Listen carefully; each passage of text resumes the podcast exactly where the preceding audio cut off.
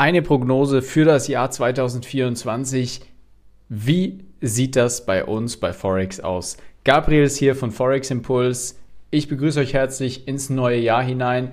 Tom hat euch ja dieses Jahr schon mit der ersten Folge beglücken können und euch sicherlich auch schon ein frohes neues Jahr gewünscht. Trotzdem jetzt auch noch von meiner Stelle Happy New Year an alle, Happy Pips, erfolgreiches Trading, auf das ein neues Jahr viele weitere erfolgreiche Trades und viele Tipps für alle Zuhörer hier bringt. Folgendes Thema, und zwar sprechen wir über das Thema Prognosen. So ein Jahreswechsel ist immer ein ziemlich äh, guter Zeitpunkt, wo man dann gerne auf YouTube oder auf allen anderen Plattformen, Podcasts und auch wo auch immer, wo man dann gerne gewisse Prognosen von Hobbytradern, von Analysten, von Experten oder was auch immer findet. Was hat es mit diesen Prognosen auf sich? Natürlich, ein Jahreswechsel bietet sich immer an, weil man dann sagen kann, jetzt hier Aussicht für das Jahr 2024 und, und, und, wir sehen das Ganze so und so, so und so, so und so und so weiter.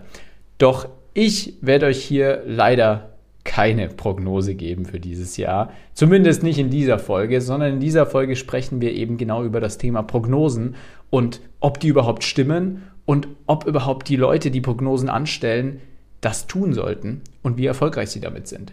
Es gab nämlich eine interessante Studie der LXO Advisory Group, die hat über jetzt ähm, ja, fast zwei Jahrzehnte, von 1998, ja über zwei Jahrzehnte schon, ähm, ist das her jetzt, als die gestartet wurde. Zwischen 1998 bis 2012 hat diese Gruppe ein Experiment gestartet. Und zwar haben sie sich 70 Gurus, nenne ich es jetzt mal, beziehungsweise die nennen das auch Gurus, sie haben sich 70 Gurus rausgesucht und die über diesen Zeitraum von 14 Jahren verfolgt und dabei auch über 7000 Prognosen analysiert.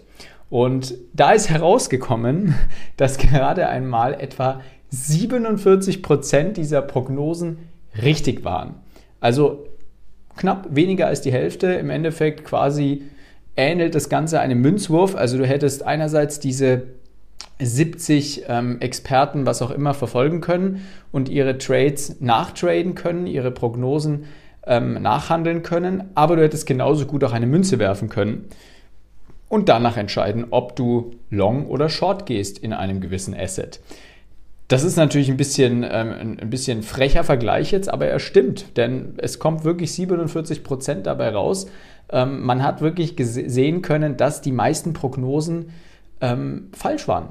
Und das Verrückte ist auch, es gibt keine Korrelation zwischen ähm, einer gewissen Berühmtheit von gewissen ähm, Personen, die diese Prognosen ge ähm, gemacht haben, hin zu, also es gibt keine Korrelation, Entschuldigung, keine Korrelation zwischen Berühmtheit und Erfolg der Prognose oder Misserfolg.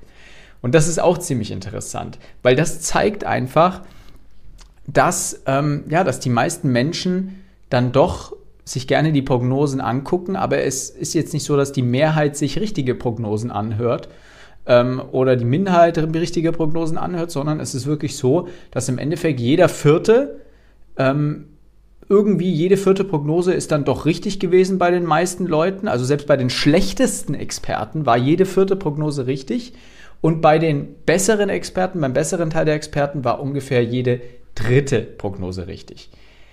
Und das ist ja ein bisschen das, wo vor allem heutzutage bei Social Media sehr viel mitgespielt werden kann.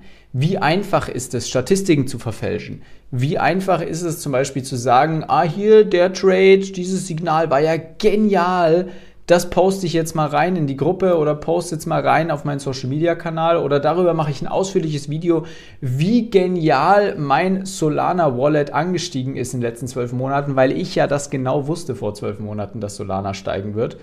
Aber was ist, wenn ich zum Beispiel mal einen Trade gepostet habe, der vielleicht gar nicht mal so toll war? Dann kehrt man das schön unter den Tisch und macht natürlich keine ausführliche Analyse dazu und sagt, ja, schaut mal an, hier lag ich falsch, tut mir leid, sorry. Passiert nicht. Es gibt immer wieder Ausnahmefälle, natürlich, keine Frage. Es gibt natürlich auch Experten, die ihre Misserfolge offenlegen. Ich sage auch hin und wieder mal, wenn mein Wallet ein bisschen im Minus ist oder wenn ich irgendeinen, irgendeinen Coin habe, der mir ziemlich auf die Nerven geht, weil ich gedacht habe, dass der früher oder später steigen wird, der einfach nach wie vor vor sich hin dümpelt, Natürlich, es gibt Menschen oder es gibt, sagen wir mal, Gruppen von Menschen, Tradern, was auch immer, die gehen damit offener um, weil Misserfolge gehören leider zum Trading und allgemein zum Investieren dazu. Aber vor allem die Kanäle, die enorm gut laufen, die enorm viele Leute anziehen, die zeigen lediglich die Erfolge, weil das triggert die Leute. Man sieht also wirklich, ähm, wie die Leute draufklicken, wenn es darum geht, Solana 600% gestiegen und so weiter. Was die Leute aber genauso triggert, ist Vorsicht, jetzt crasht der Euro, Vorsicht, jetzt crashen die Finanzmärkte. Das triggert genauso. Da gibt es nämlich auch ganz interessante Beobachtungen darüber. Es gibt sehr, ich nenne jetzt keinen Namen, aber es gibt sehr, sehr viele auch deutsche Ökonomen, die sich selbst Ökonomen schimpfen, ähm, oder teils sogar welche sind, keine Frage, die seit Jahren einen Crash prognostizieren. Da gibt es Sachen wie spätestens Ende 2023 haben wir keinen Euro mehr. Bis Anfang 2022 bricht das Finanzsystem auseinander und, und, und, und, und. Und das Jahr für Jahr für Jahr. Je öfter man das sagt, desto wahrscheinlicher ist es natürlich, dass es irgendwann eintreten könnte. Und das ist so ein bisschen die Gefahr bei diesen ganzen ja, bei diesen ganzen Gurus und bei dieser ganzen Thematik um das Thema Prognose für das neue Jahr. Also schaut euch Prognosen an. Es ist ganz normal, dass, ähm, dass, dass man als, als vor allem als Anfänger sich Videos angucken will und sich eine Sicherheit suchen möchte, warum man jetzt ein gewisses Asset gekauft hat und, oder warum nicht. Und wenn ihr euch danach besser fühlt, weil ihr dann gesehen habt, dass das steigen wird und ihr habt das jetzt in eurem Portfolio, dann macht das. Aber seid euch dabei immer bewusst, dass ihr niemals Leuten zuschaut, die eine Glaskugel haben. Niemand kann den Markt vorhersehen, niemand kann vorhersehen, ob jetzt der Bitcoin mehr steigt als Gold, ob Kryptos ähm, weniger steigen als der MSCI World, ob der MSCI World dieses Jahr 8% schafft oder nur 4%. Das, das geht einfach nicht. Und da kommt ein ganz, ganz wichtiges Sprichwort ins Spiel, nämlich für mich sehr interessant, fand, also das verfolge ich auch immer wieder. Time in the market, also time nicht den Markt, sondern es geht nicht um das Timing im Markt, sondern es geht um die Zeit, die du im Markt bist. Versteht ihr, was ich meine? Also es geht darum, lieber lange Zeit zu investieren, über Jahre hinweg oder zumindest schon mal Monate, aber Jahre hinweg, anstatt zu versuchen, den Markt zu timen. Also Time in the Market beats Timing the Market. Und das ist ein ziemlich spannendes, spannendes Sprichwort, weil ihr werdet den Markt nie perfekt timen können. Man wird den einen oder anderen Einstieg, wenn man über Jahre hinweg handelt, haben, der genial ist, wo es nicht viel besser ging. Das passiert. Ich hatte auch schon Coins, wo das super war. Ich hatte auch schon Trades im Forex-Bereich, wo ich hier oben eingestiegen bin in eine Zell und dann ist das Ding abgerauscht nach unten.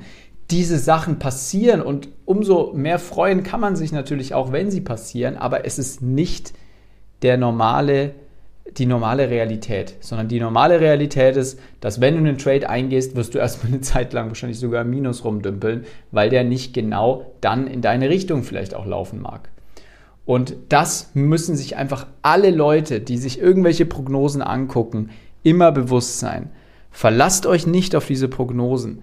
Es gibt Indikatoren, die man betrachten kann. Man kann gewisse große Rücksetzer natürlich als Einstiegszonen ansehen, weil einfach die Vergangenheit gezeigt hat, dass nach großen Rücksetzern auch wieder die Leute in den Markt dann irgendwann reinkommen, Geld früher oder später in den Markt reinfließt und der Markt wieder nach oben rutscht. Das, da gibt es gewisse Indikatoren, die natürlich über Jahrzehnte hinweg das sehr gut darlegen können. Aber auch mit denen machst du nicht innerhalb von drei Tagen die Million voll, sondern das sind auch eher langfristige Einstiege. Langfristige ähm, Indikatoren sind übrigens auch immer aussagekräftiger als irgendwas, was ihr in irgendwelchen kleinen Zeitframes seht. Ihr werdet in einem 1-Minuten-Chart nicht mit irgendwelchen ähm, Bändern und was auch immer für Indikatoren erfolgreich handeln können. Weil da seid ihr dann wieder bei der Geschichte mit dem Münzwurf und es, ihr könnt genauso gut eine Münze werfen und wenn Kopf ist, steigt ihr mit Buy ein und wenn Zahl ist, dann verkauft ihr halt das Asset. Ne?